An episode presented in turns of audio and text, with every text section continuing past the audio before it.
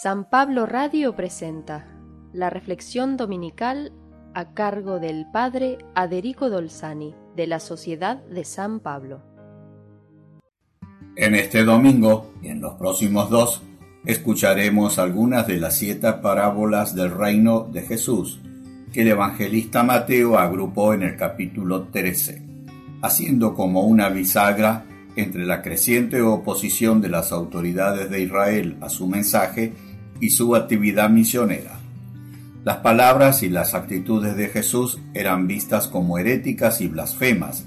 Se realiza así la profecía de Simeón, que cuando fue presentado en el templo afirmó que él sería signo de contradicción en Israel y ocasión de salvación para algunos y de condena para otros.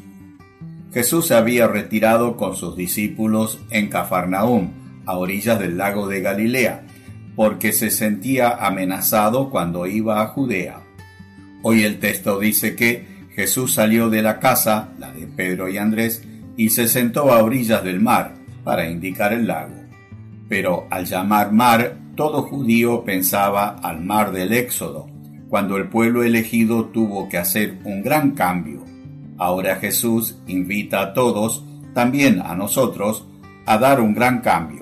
Cuando la gente lo vio, se acercó y comenzó a amontonarse. Para poder ser mejor visto y oído, Jesús subió a una barca también con sus discípulos.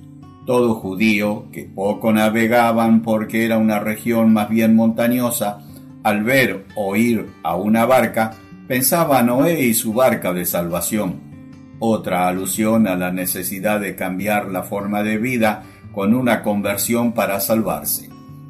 Jesús comenzó a enseñar al pueblo con parábolas, un género literario ya utilizado por los buenos rabinos para enseñar que en su desarrollo lleva al auditorio a cuestionarse a sí mismos más que a buscar quién tiene razón y quién no. Las parábolas de Jesús son cuadros de la vida cotidiana de su tiempo y por lo tanto simples e inteligibles para todos. Jesús les decía, el sembrador salió a sembrar, algunas semillas cayeron al borde del camino y los pájaros las comieron. Otras cayeron en terreno pedregoso donde no había mucha tierra. Brotaron pronto, pero cuando salió el sol se secaron porque no tenían raíz otras cayeron entre espinas, y éstas al crecer las ahogaron. Otras cayeron en tierra buena y dieron fruto, unas cien, otras sesenta, otras treinta.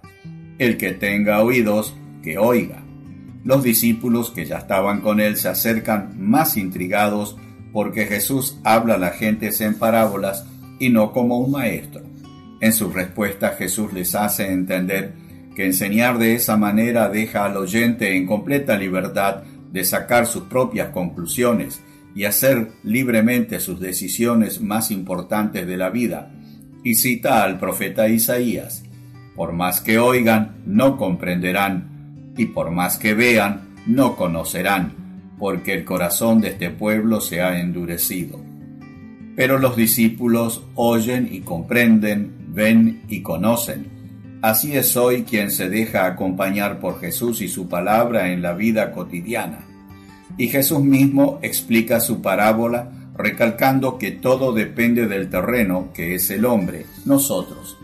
El fruto, bueno o mala cosecha, depende del terreno.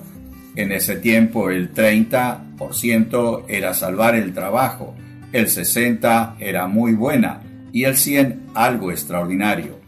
Nadie puede dudar del sembrador que es Dios mismo, ni de la semilla que es su palabra. No existe mejor sembrador ni mejor semilla que las enseñanzas de que el reino de Dios está entre nosotros. El suelo duro de los senderos son quienes están endurecidos por el bombardeo de las noticias, las pantallas y los compromisos que no le dejarán energías ni tiempo para otra cosa ni para los demás se convierten así en corazones de piedra. Las espinas son los vicios y los pecados consentidos y a veces hasta justificados, que nos esclavizan y muchas veces nos inducen a conductas infrahumanas. Vemos que sería hermoso y lindo escuchar la voz de Dios, que es su semilla, pero somos incapaces de liberarnos del mal y convertirnos. La tierra buena es la persona que acepta que es frágil, pero que necesita de la voz de Dios, de escucharla y practicarla, y poniéndola en práctica, produce muchos frutos buenos, a veces vistos como imposibles. La voz de Dios puede y hace milagros en nuestra vida si la escuchamos con un corazón bien dispuesto. Que Dios te bendiga en el día del Señor.